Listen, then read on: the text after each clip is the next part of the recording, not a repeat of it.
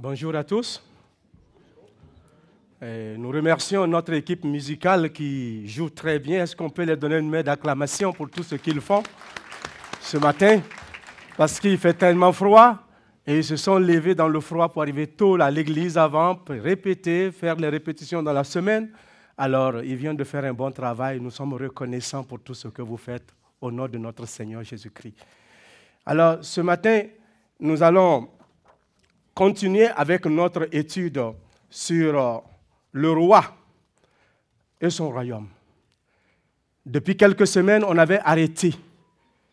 On était passé à d'autres choses. Mais nous reprenons le thème, le roi et son royaume. Dans Matthieu chapitre 10.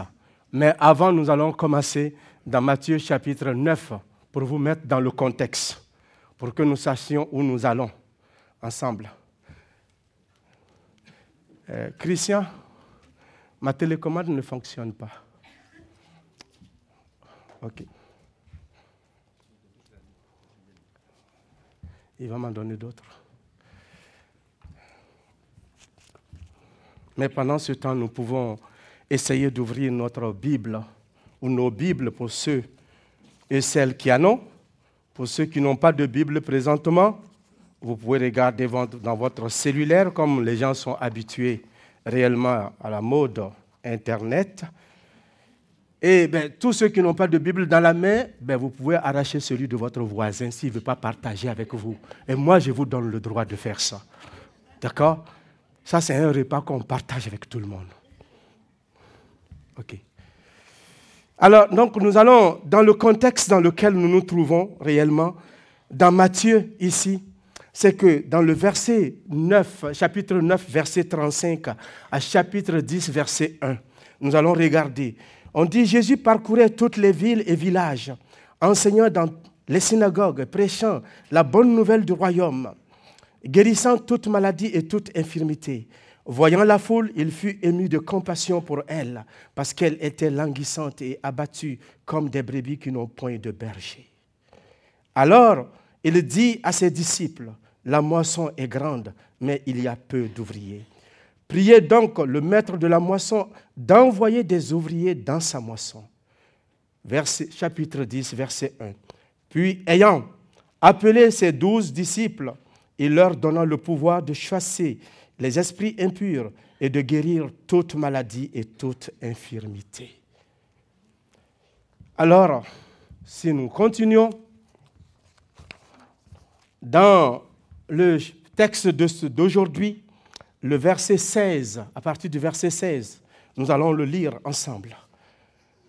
Il dit, voici, voyez le contexte, 9, et là maintenant nous rentrons dans notre sujet de ce matin, ce qui va être notre point de travail. Il dit, voici, je vous envoie comme des brebis au milieu des loups. Soyez donc prudents comme des serpents et simples comme des colombes mettez-vous en garde contre les hommes, car ils vous livreront aux tribunaux et ils vous battront de verges dans leurs synagogues. Et vous serez menés à cause de moi devant les gouverneurs et devant les rois pour servir de témoignage à eux et aux païens. Mais quand on vous livrera, ne vous inquiétez ni de la manière dont vous parlerez, ni de ce que vous aurez à dire ce que vous aurez à dire vous sera donné à l'heure même. Verset 20. Car ce n'est pas vous qui parlerez, c'est l'Esprit de votre Père qui parlera en vous. Le frère livrera son frère à la mort, et le Père son enfant. Les enfants se soulèveront contre leurs parents et les feront mourir. Vous serez haïs de tous à cause de mon nom. Mais celui qui persévérera jusqu'à la fin sera sauvé. Quand on vous persécutera dans une ville, fuyez dans une autre. Et je vous le dis en vérité, vous n'aurez pas achevé de parcourir les villes d'Israël que le Fils de l'homme sera venu. Que Dieu bénisse la lecture de sa parole. Alors, donc ce matin, c'est ça notre thème. Et c'est le contexte dans lequel nous venons de regarder. Et mon thème, je l'ai intitulé préparez-vous à la persécution. Préparez-vous à la persécution. C'est ce que Jésus enseigne dans ce texte. Nous avons vu dès le départ, dans le chapitre 9, Jésus envoie ses disciples. Et dans le chapitre 9, verset 34, en descendant, il va choisir ses disciples et il va leur donner un message. Allez-y en Israël, prêchez au peuple juif. Premièrement aux Israélites. Et c'est dans ce contexte-là que Jésus parle à ses disciples. Il les prévient de ce qui va arriver. Il ouvre sa bouche et dit, je vous envoie. Nous allons partir au diapo qui suit. La mission des douze et l'exhortation à la persécution. Et pourquoi Jésus les envoie? Il dit, voici, je vous envoie. C'est qui qui les envoie? C'est Jésus-Christ lui-même qui les envoie. Ce n'est pas un patron caché dans un coin en Israël. Ce n'est pas Nicodème, ce n'est pas les chefs des religieux qui les appellent pour dire aux douze disciples, on vous envoie. Non, c'est Jésus qui les envoie. Il dit, je vous envoie. Donc, le je vous envoie, c'est le grand Dieu incarné dans la chair, qui est Jésus-Christ, qui donne cet ordre. Il envoie ses disciples. Il a choisi bien douze personnes et qu'il a trouvé qualifiés et que lui-même il a qualifié et il les envoie faire une mission. Mais est-ce parce que Jésus les a choisis et qu'il les envoie qu'il n'y aura pas de problème? Non. Il va avoir des problèmes. Mais quand le Seigneur les envoie, il dit, je vous envoie. Mais comment? Je vous envoie comme des brebis au milieu des loups. Je vous envoie comme des brebis au milieu des loups. Jésus sait de quoi il parle. Vous savez pourquoi? Au début, quand on a lu dans le chapitre 9, verset 34-35 en descendant, on dit Jésus parcourait toutes les villes et villages, n'est-ce pas? Alors il a lui-même témoigné, il a lui-même annoncé cette bonne nouvelle du royaume. Les disciples en ce moment le suivaient, ils apprenaient. Donc, il a eu le temps de connaître l'état d'esprit de la région, l'état d'esprit des gens, l'état d'esprit de la population. Il sonde les cœurs, il connaît les cœurs des gens. Vous vous souvenez que quand il parlait à André et à Nathanaël, il dit, voici un juif à qui il n'y a point de fraude. Il dit, mais où est-ce que tu me connais? Il dit, mais quand tu étais sous le figuier, je te voyais. Pour dire que Jésus connaît le cœur des gens. Et nous pouvons vous, vous pouvez vous souvenir quand il était dans la maison de Zachée et qu'une servante est venue essuyer ses pieds avec les larmes et les gens, ils pleurent, elle pleurait. Et les gens lui disent, si cet homme-là savait qui est cette femme qui le touche, il ne permettra pas. Il dit, oui, je sais qui est cette femme. Donc Jésus était capable de lire dans les cœurs. Connaissant tout cela, alors il connaît la région, il connaît l'être humain, il connaît la race déchue. Alors il envoie le peuple il envoie ses disciples. Je vous envoie dans un terrain dangereux. Je vous envoie dans un terrain où vous paraîtrez comme des brebis au milieu des loups. Je vous envoie vers un peuple qui n'a aucune pitié pour vous et qui n'aura aucune pitié de vous. C'est ce qu'il dit. Vous avez déjà vu une brebis au milieu des loups? Une brebis au milieu des loups, c'est marcher à l'ombre de la mort. La vallée de l'ombre de la mort. Mais Jésus prévient ses disciples. Il ne les dit pas, je vous envoie. Comme tout pouvoir m'a été donné, je suis puissant. Il n'y aura pas de problème. Tout va rouler correctement. Vous allez vous la couler douce et puis les cœurs seront disponibles. Et je vous donne le pouvoir. Celui qui ne vous écoute pas, vous cassez un bras, vous cassez un œil et puis ils vont aller au ciel borgne, de gré ou contre gré. Il ne dit pas ça. Je vous préviens que le terrain sera hostile à vous. C'est ça qu'il dit aux disciples. Et cela est vrai pour vous et moi, comme Église. Nous sommes chrétiens. Nous sommes enfants de Dieu. Les douze disciples ne sont pas là parmi nous aujourd'hui. Ils ont fait leur travail. Mais vous et moi, nous avons aussi un travail qui nous a été confié, une mission qui nous a été confiée comme Église. Parce que Jésus vous dit, il dit, allez faites de toutes les nations des... Et c'est ce que nous avons dit dimanche dernier par rapport à la mission. Et donc cette parole est adressée à tout enfant de Dieu, tous ceux qui ont reçu Jésus-Christ comme leur sauveur, personnels et qui ont donné leur vie à lui et qui sont passés par les eaux du baptême et qui confessent son nom ont le devoir de proclamer le message du royaume des cieux. Le roi et son royaume. Et ce roi et son royaume, il a un message à communiquer à notre nation. Et ce message, il nous l'a confié à nous, à nous qui avons reçu sa parole, nous qui l'avons reçu avec foi, nous qui l'avons reçu, sa grâce qu'il nous a offerte en mourant à la croix. Ce message n'est pas donné aux autres de le faire, c'est aux chrétiens de proclamer cela. Mais cela n'est pas sans risque. C'est ce que Jésus dit à ses disciples. Que doivent-ils faire si le message, proclamation du message n'est pas sans risque? Comment ils doivent se comporter?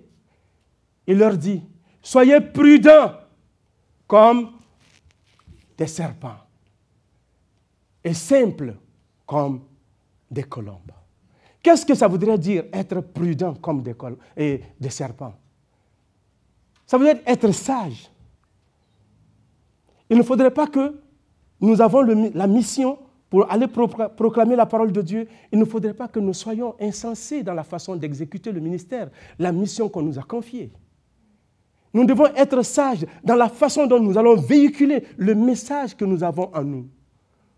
Nous sommes des porteurs de vie et non des porteurs de mort. Chaque chrétien est un porteur d'espoir. Chaque chrétien qu'on voit, l'espérance est en lui. Pourquoi? Parce que le Dieu de l'espérance habite en lui.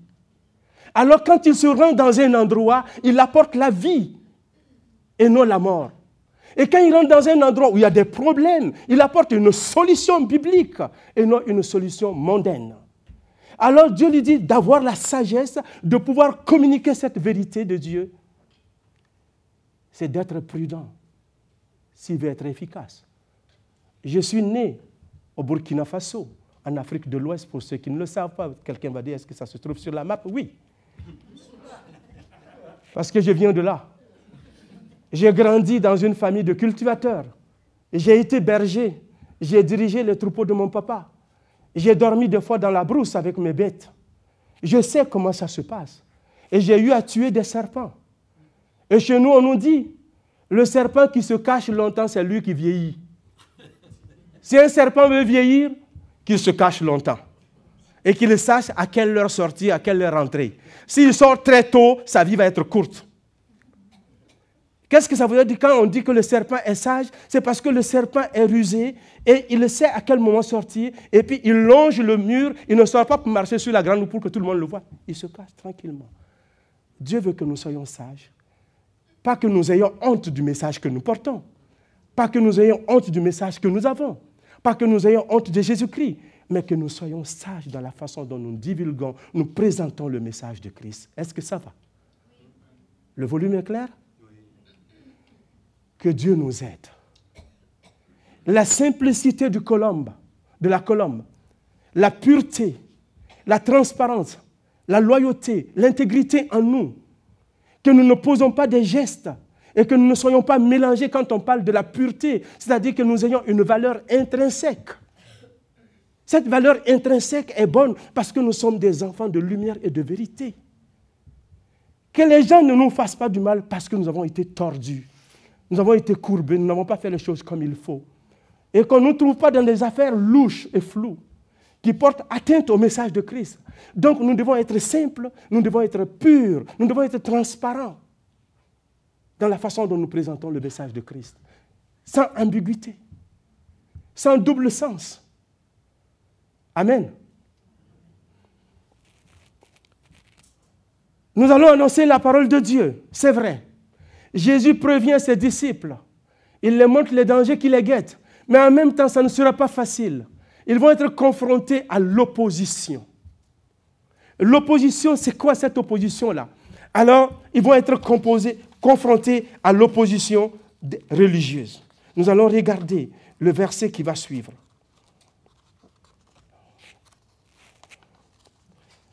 verset 17, il nous dit, mettez-vous en garde contre les hommes, car ils vous livreront aux tribunaux et ils vous battront de verge dans leur synagogue. Non seulement ils doivent être prudents comme des serpents, purs comme une colombe, mais maintenant il a dit, méfiez-vous des hommes. Est-ce que ça voudrait dire que tout ce que je vois sur la route, oh, il y a un danger Et même je vais commencer à avoir peur de mes voisins, je vais avoir peur de mon médecin, je vais avoir peur des médecins ou des infirmières à l'hôpital ou de tout ce qu'on rencontre sur notre... Non, ce n'est pas ça qui veut dire. Méfiez-vous des gens qui ne croient pas au même message que vous. Ils n'ont pas reçu le Seigneur Jésus-Christ en eux. Ils ne peuvent pas vous aimer parce que vous êtes porteur de vie, vous êtes porteur d'un message nouveau, vous êtes porteur d'une bonne nouvelle que eux ils ne connaissent pas. Ils n'ont pas donné leur vie au Seigneur Jésus-Christ. Ils n'ont pas la même perception, ils n'ont pas la même vision du monde des choses. Alors méfiez-vous d'eux. Ils ne comprennent pas les choses comme vous les comprenez. Soyez prudents, méfiez-vous d'eux. Pourquoi? Parce qu'ils ne croient pas au même message que vous croyez. Pourquoi? Parce qu'ils pourront vous livrer au moment dangereux, quand la persécution va grandir, c'est les mêmes personnes qui pourront vous livrer aux gens, à vos bourreaux, au bourreau pour vous battre, pour vous faire du mal. Alors les personnes religieuses que, ici que Jésus appelle les loups sont les, dans les commentaires, on parle réellement des pharisiens, des leaders spirituels à l'époque. Vous savez, les tribunaux, ce ne sont pas les tribunaux que nous avons chez nous ici il y avait deux formes de tribunal en Israël. Mais le premier, qui était religieux, qui était dirigé par environ 23 membres du conseil du Sanhédrin, et ils étaient dans l'église, dans les synagogues plutôt, pas dans l'église, dans les synagogues. Et quand des gens commettaient des fautes mineures ou certaines fautes qui, religieuses ou qui pouvaient soulever ou bien doctrinales, alors ils pouvaient être frappés, jugés là-bas et frappés de fouet, et puis après on les livrait.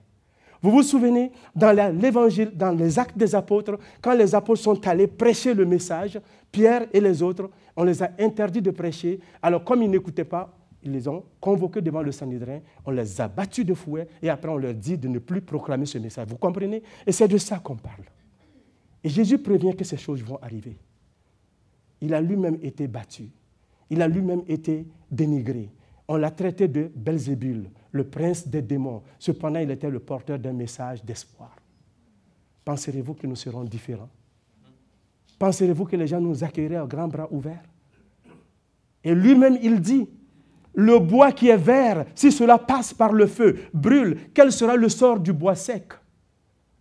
Qu'est-ce qu'il veut dire par là? Il veut dire que lui qui est un homme juste, parfait, sans faute, sans défaut. C'est lui, il a été traité, il a été maltraité, il a été mal compris, il a été traité de Belzébul. Vous et moi qui sommes nés dans le péché, couverts par le péché et grandis dans le péché, penserez qu'on va nous traiter différemment? Alors ça a pris la grâce de Dieu, du sang de Jésus-Christ pour nous laver, pour qu'on puisse être assis aujourd'hui et proclamer son nom. Amen. Alors, on va vous battre dans les synagogues. Deuxième opposition, le gouvernement, les rois.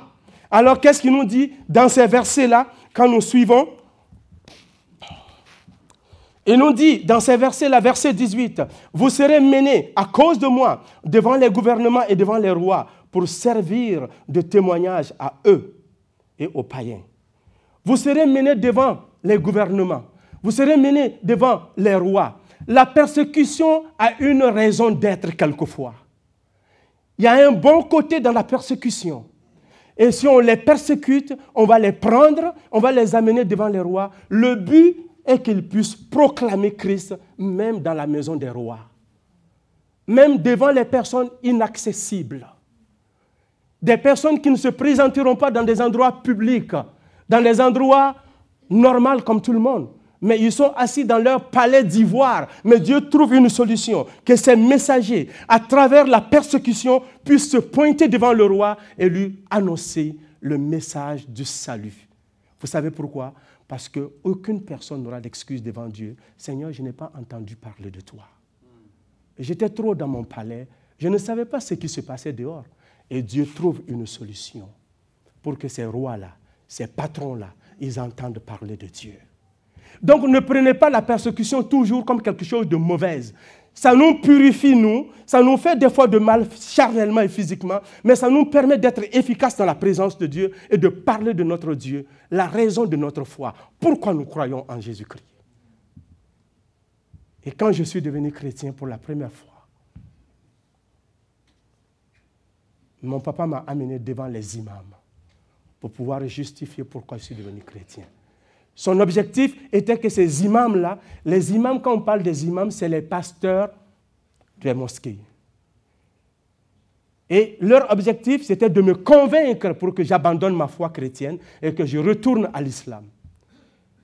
Alors, ça m'a permis de présenter l'évangile à ces imams-là, qui autrement n'auraient pas entendu parler de cela. Et le Seigneur m'a préparé. Nous étions nombreux, de jeunes musulmans devenus chrétiens. Au début, nous étions sept qui étaient convertis en même temps. On ne se connaît ni d'Adam ni d'Ève. Et tous, on venait d'une partie de l'islam, la partie sunnite, la partie très drastique de l'islam, qui croit seulement au Coran.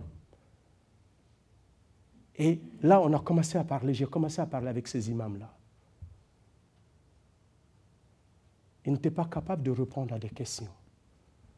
Tel que quand je lui ai dit, Monsieur l'imam, si tu venais à mourir aujourd'hui, as-tu la certitude que tu vas au ciel?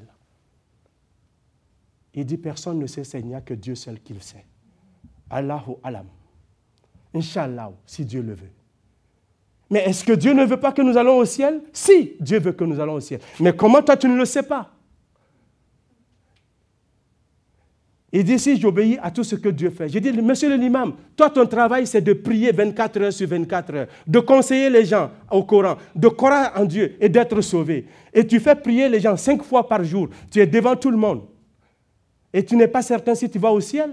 Alors la question que je lui pose, j'ai dit supposons, c'est une métaphore que je lui donne. J'ai dit supposons que tu rentres dans un autobus. Je vais donner l'exemple pour que vous puissiez comprendre, qui quitte Québec, qui va à Montréal. Pendant que tu es dans l'autobus, tu demandes au chauffeur d'autobus, est-ce que cet autobus nous amène à Montréal? Le chauffeur dit, je ne le sais pas, Dieu seul le sait. Est-ce que tu vas rester dans cet autobus? Il dit non. Je dis, mais pourquoi? Il dit, mais le chauffeur, il ne sait pas où il va. Je dis, alors moi, je descends de ton autobus. Parce que la mosquée, c'est ton autobus. Et toi, tu es le chauffeur de l'autobus. Tu ne sais pas où tu vas. Alors comment ceux qui sont derrière toi sauront où ils vont? J'ai dit, mais Jésus-Christ est le Fils de Dieu. Il est le chemin, la vérité et la vie. Nul ne vient au Père autrement que par lui. Celui qui croit en lui a la vie éternelle. Vous savez ce qui s'est passé? Mon Père m'a giflé. Parce que ce n'est pas ce qu'il voulait entendre. J'ai dit la vérité de Dieu, mais mes joues ont chauffé. Après, on a mis mes bagages dehors. Et je vous assure, là, je n'ai pas pleuré. J'étais content d'être frappé pour la cause de Christ, parce que quand je lisais la parole, je voyais que ça faisait que confirmer ce que l'Écriture a dit. On me frappe à cause de Dieu. On ne me frappe pas parce que j'ai volé. On ne me frappe pas parce que j'ai triché. On ne me frappe pas parce que j'ai mis la fille de quelqu'un enceinte. On ne me frappe pas parce que j'ai fait quelque chose de dégueulasse. On me frappe parce que j'ai choisi de marcher avec l'homme le plus saint que la terre a connu. Waouh C'est un privilège. Et je me suis mis à chanter et ma tante est sortie. Dit, vous l'avez frappé, il est en train de chanter dehors. Et le chant que j'ai chanté, mon nom est écrit dans le livre de vie. Personne ne pourra l'effacer. Il est écrit pour l'éternité. Il est écrit pour l'éternité. Il est écrit pour l'éternité. Personne ne pourra l'effacer. Il est écrit pour l'éternité. Ma tante est sortie et dit, vous avez frappé, il est en train de chanter dehors. Je chante dehors parce que mon nom est écrit dans le livre de vie. Personne ne pourra l'effacer pour l'éternité. Alléluia. Et voilà, c'est le Dieu que nous devons servir, même dans la persécution. Alors, le gouvernement va nous prendre en main. Ils pourront nous fouetter, ils pourront nous faire du mal. Mais regardez cela avec les bons yeux. Toujours parce que si Dieu vous fait comparaître devant qui que ce soit, c'est parce qu'il veut que vous témoigniez. Si on vous frappe, on vous maltraite, que ce soit au travail, que ce soit à la maison, que ce soit partout où vous êtes, c'est parce que vous vivez comme Christ veut. C'est parce que vous êtes porteur de vie et d'espérance. C'est parce que vous êtes disciple de Christ. C'est parce que vous marchez comme Jésus-Christ vous demande. C'est pour cela que vous serez persécuté. Vous ne serez pas aimé. Alors soyez-en fiers. N'ayez pas honte, ne rougissez pas. Ne vous cachez pas. Ceux qui doivent se cacher, c'est ceux qui vivent dans l'adultère. C'est la génération pervers. C'est la génération qui croit qu'un homme est devenu une femme et qu'une femme est devenue un homme. C'est la génération qui rejette la définition de Dieu par rapport à l'homme et à la femme. C'est la génération qui refuse toute moralité que Dieu a écrite. C'est eux qui doivent avoir honte. C'est eux qui doivent rougir, mais pas vous, pas moi. Parce que nous avons la vérité. Pas parce que nous, nous sommes la vérité, mais parce que la parole de Dieu est la vérité. Et c'est celle-là que nous l'appliquons. Amen. L'opposition, on a vu que ce serait les religieux, on a vu que ce serait le gouvernement, mais il y aura l'opposition familiale. L'étendue de la persécution va s'étendre au niveau religieux, au niveau gouvernemental, mais au niveau familial aussi. C'est ce que le verset 21 nous dit. Frère, le frère livrera son frère à la mort, et le père son enfant, et les enfants se soulèveront contre leurs parents et les feront mourir. Si tu es papa que tu es converti, attends-toi que ta famille va te combattre, que tes enfants ne seront pas d'accord avec toi. Si tu es enfant dans la famille, comme ça m'est arrivé, mes parents m'ont chassé pendant 23 ans, c'est normal, l'Écriture le dit. Si tu es maman, c'est la même chose, ça va arriver. Alors, sois prête à cela. Jésus disait cela aux disciples, et nous ne sommes pas différents. Les douze disciples ont vécu la persécution, ils ont été battus, ils sont dispersés. Et quand nous lisons le livre de Jacques, Jacques écrit son épître à qui? Aux frères qui sont dans la dispersion. Les frères qui sont dans la dispersion, ils ont été chassés avec la persécution. On le voit dans Actes aussi. Quand les gens sont convertis, ils ont commencé à marcher, ils ont voulu se bâtir une tour de Babel à Jérusalem. Personne ne voulait sortir. Ah, le Seigneur est ici, on va rester là. Dieu a envoyé la persécution pour les disperser. Pourquoi? Pour que la parole de Dieu soit dispersée à toutes les nations. Pour que les gens entendent la parole de Dieu. C'est ça. La persécution a une raison. Proclamer la parole de la vérité de Dieu. Ta famille te persécutera mais que cela ne soit pas sur la base que toi tu les as provoqués. Que ce ne soit pas sur la base que à la maison, ta famille te tolère dans ta foi et tu refuses de faire les devoirs familiaux.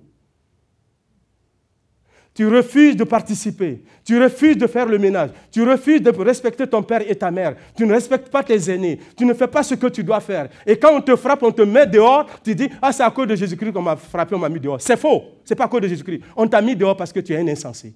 On t'a mis dehors parce que tu es désobéissant. On t'a mis dehors parce que tu n'appliques pas la parole de Dieu comme il faut. Parce que la parole de Dieu dit, honore ton père et ta mère afin que les jours que l'Éternel te donne se prolongent sur la terre. Donc c'est un commandement. Ce n'est pas à peu près. Si ça me plaît, ça me tente. Non, obéis.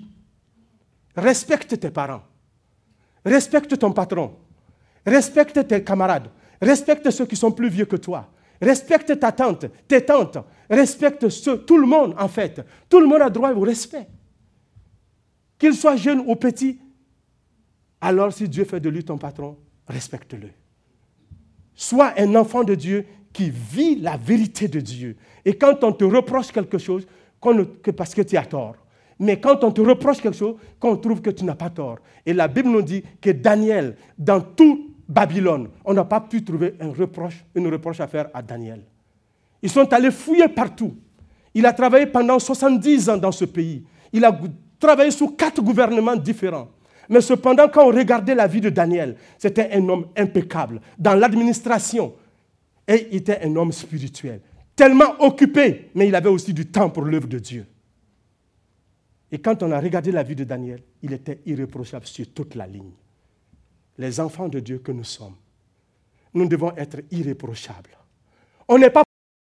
Mais quand nous commettons une faute, nous pouvons la réparer, nous demandons pardon et nous réparons cela sincèrement. C'est ainsi que l'évangile que nous avons dans notre bouche va avoir de la pertinence dans les vies des gens. Que notre vie ne soit pas contradictoire au message que nous portons. Nous sommes des porteurs de vie. Nous sommes des porteurs d'espérance. Alors, quand on te voit, les gens doivent sentir l'espérance et la vie en toi, en Jésus-Christ. Dans ta présence, les gens ne doivent pas être assombris, découragés, abattus. Non, ta présence doit égayer les gens. La Bible dit, vous êtes la lumière du monde. Vous êtes le sel de la terre. Alors, qu'est-ce que, fait le sel? Ça assaisonne la sauce. Que fait la lumière? Ça éclaire les gens. Que fait le sel? Ça conserve contre la pourriture. Alors quand un chrétien est dans un endroit où ça va dégénérer par sa parole, par la parole de Dieu en lui, il doit réparer les choses, restaurer les choses. Rien ne doit se gâter dans la présence d'un enfant de Dieu. À plus forte raison des hommes de Dieu et des femmes de Dieu. Alors la persécution va arriver dans notre famille. Soyons des modèles et de bons témoins. Que eux nous persécutent, c'est inévitable mais que nous nous ayons une attitude appropriée face à cela, c'est impératif. Amen. La persécution universelle. On a vu, il va y avoir trois. On a vu les opposants, on a vu les religieux, on a vu les gouvernements, la famille, mais il va y avoir une persécution universelle. Et nous dit dans le verset 22 à 23, il dit, vous serez haïs de tous, pas de quelques-uns, de tous de tous, à cause de mon nom. À cause de son nom voudrait dire quoi? À cause que vous vivez comme Christ vit. À cause que vous avez reçu Jésus-Christ comme votre Sauveur, votre Seigneur. À cause que vous refusez de déroger de la mentalité, de la façon de penser de Christ. Alors les gens vont vous haïr à cause de cela. Pas parce que vous portez un nom chrétien et puis une étiquette sur la poitrine, je suis chrétien et puis ma vie est contraire. Ce n'est pas ça. C'est ceux qui vivent selon les principes de Christ qui seront persécutés comme ça. C'est ceux-là.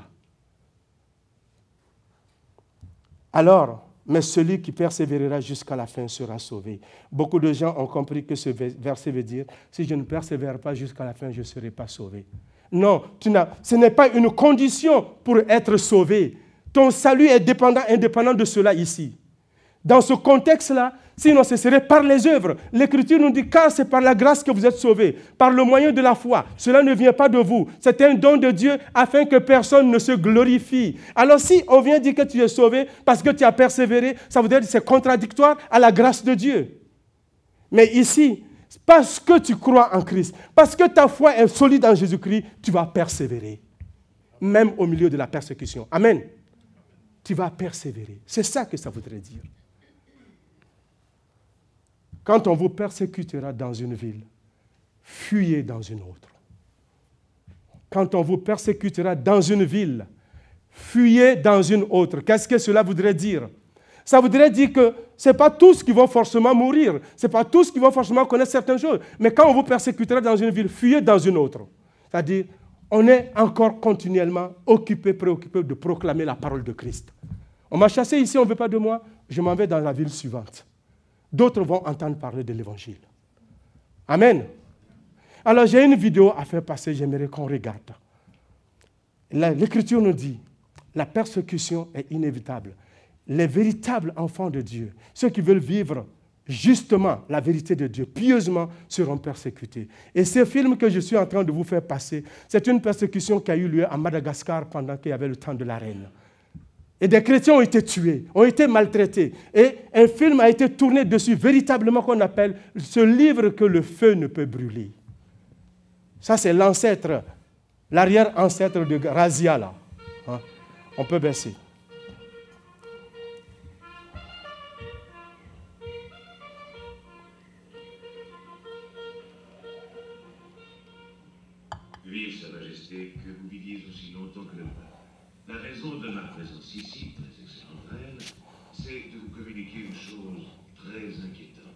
De quoi s'agit-il?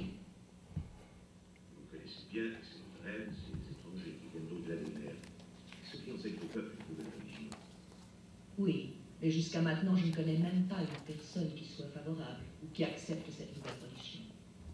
C'est peut-être vrai à cette étude, mais actuellement, tout a changé. Je suis même convaincu que parmi vos courtisans, il y en a qui suivent cette nouvelle religion.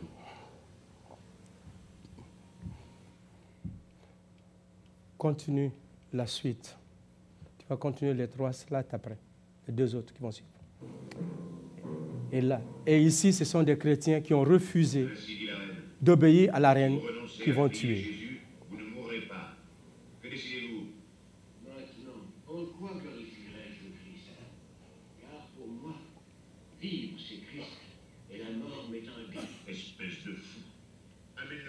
donne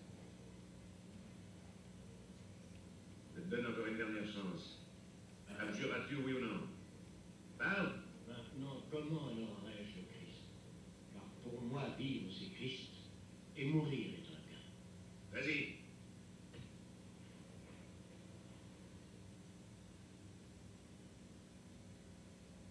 Et toi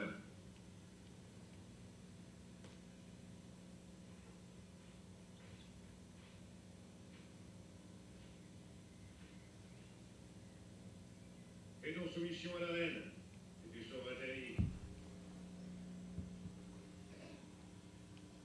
Que notre Dieu bénisse la reine. Mais alors, renieras-tu cette religion? Abjure et tu vivras.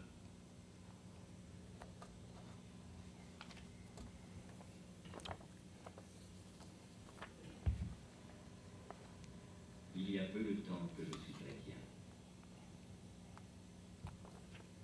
Et je connais bien mal notre Seigneur. Cependant, la Bible dit Heureux les morts qui meurent dans le Seigneur. Nous sommes tous prêts à mourir. Comme ceux qui sont morts par fidélité au Seigneur, car de telles morts ne sont pas vraies.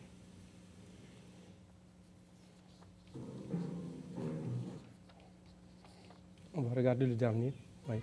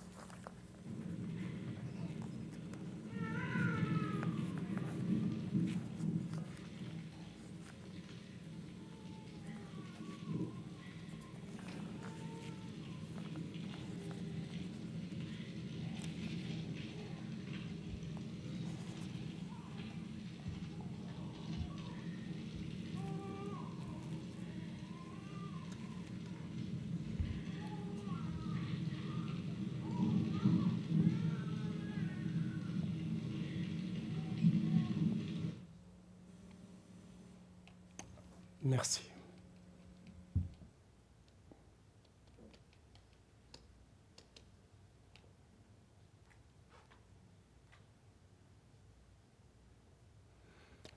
Et ça, c'est une histoire vraie.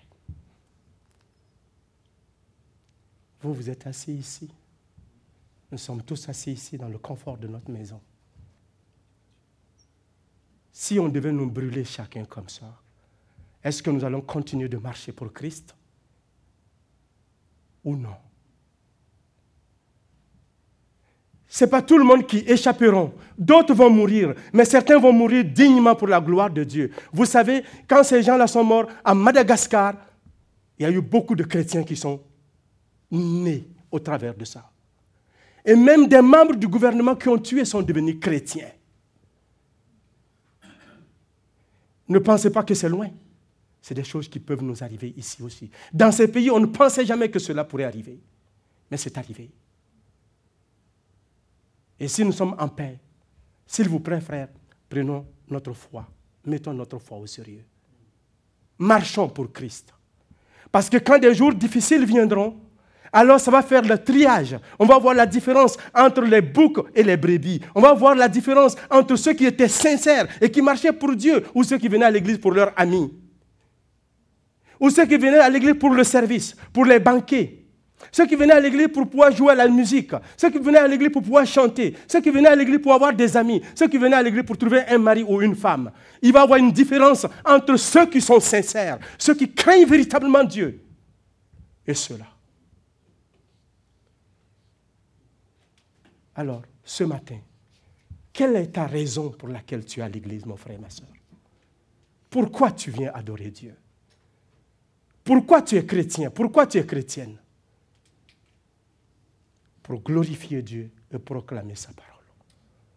Mais Dieu nous promet sa providence quand nous regardons dans le verset 19 et 20. Il nous dit, mais quand on vous livrera, ne vous inquiétez ni de la manière dont vous parlerez, ni de ce que vous direz.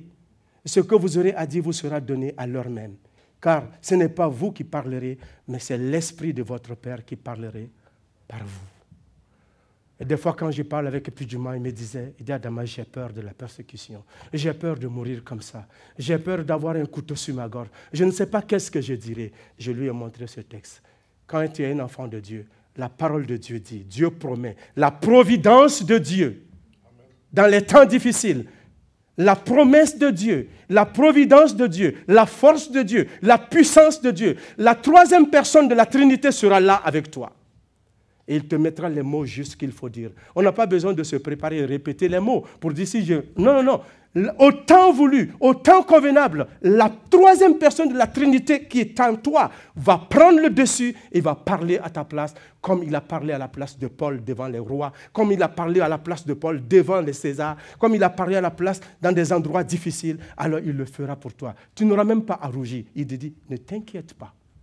Quelle promesse, quelle espérance, quelle foi, quelle joie de savoir que notre Dieu, même au milieu de la tempête, il sera avec nous il va nous soutenir. Des fois, on va mourir. Des fois, il nous délivrera selon sa, sa, volonté. Et moi, je dis que je meurs pour Dieu, que je vis pour Dieu. L'un ou l'autre, je ne veux pas que ma vie soit gaspillée. Je veux qu'elle soit utilisée pour Dieu.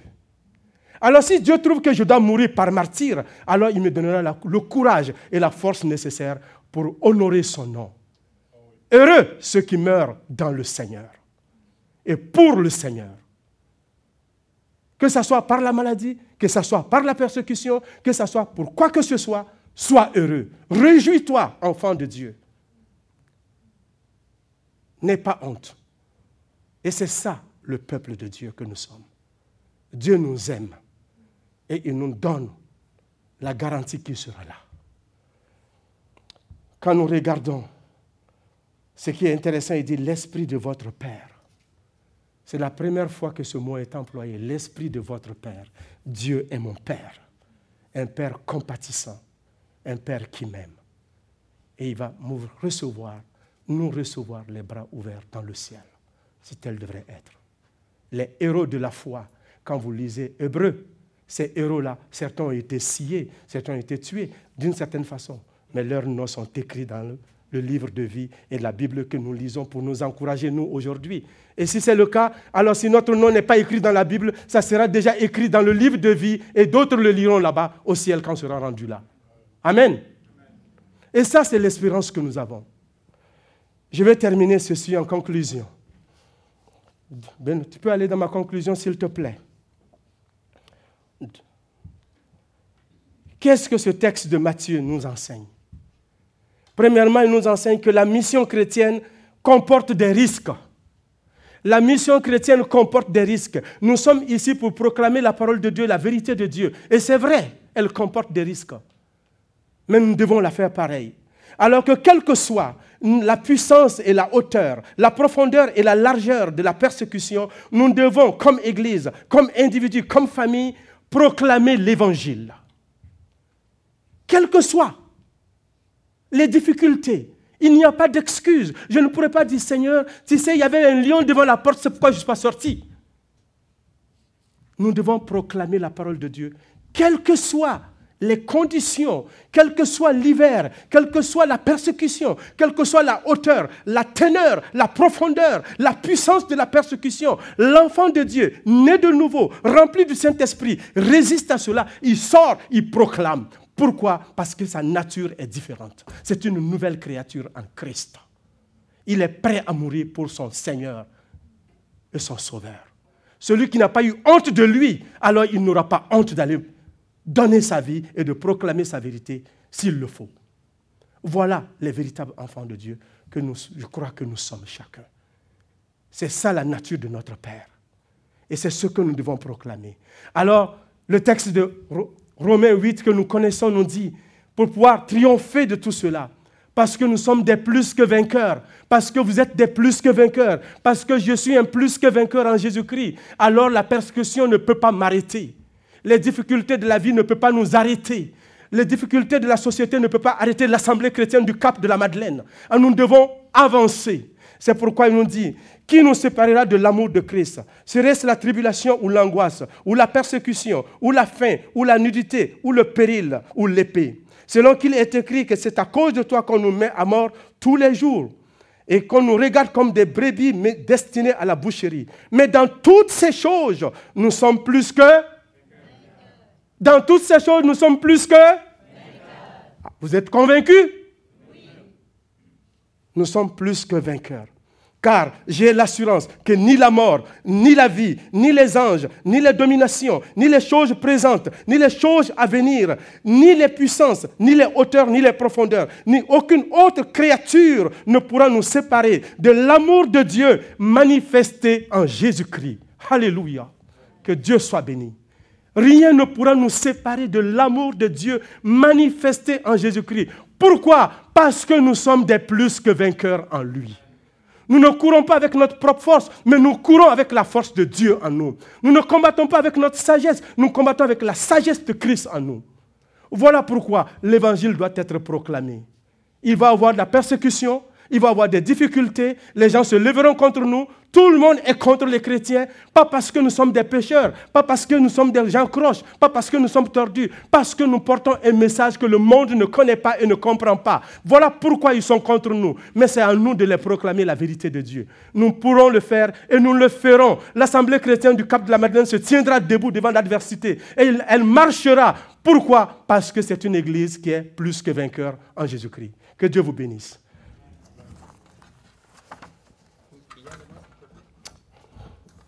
Seigneur notre Dieu, nous voulons te dire merci pour cette matinée que tu nous donnes. Merci de ce que tu fais de nous des plus que vainqueurs. Nous prions que cette Église continue de brûler pour toi, que nos passions brûlent pour toi, que nous soyons des âmes et des brebis passionnés pour toi, qui ne reculent pas devant le prix à payer, notre Dieu. Fais de nous, Seigneur, des vainqueurs tous les jours, notre Dieu. Notre nouvelle identité en toi, c'est ça. Alors donne-nous de proclamer ta parole. C'est la raison pour laquelle tu nous laisses ici-bas. Au nom et pour la gloire de Jésus-Christ, nous t'avons prié. Amen.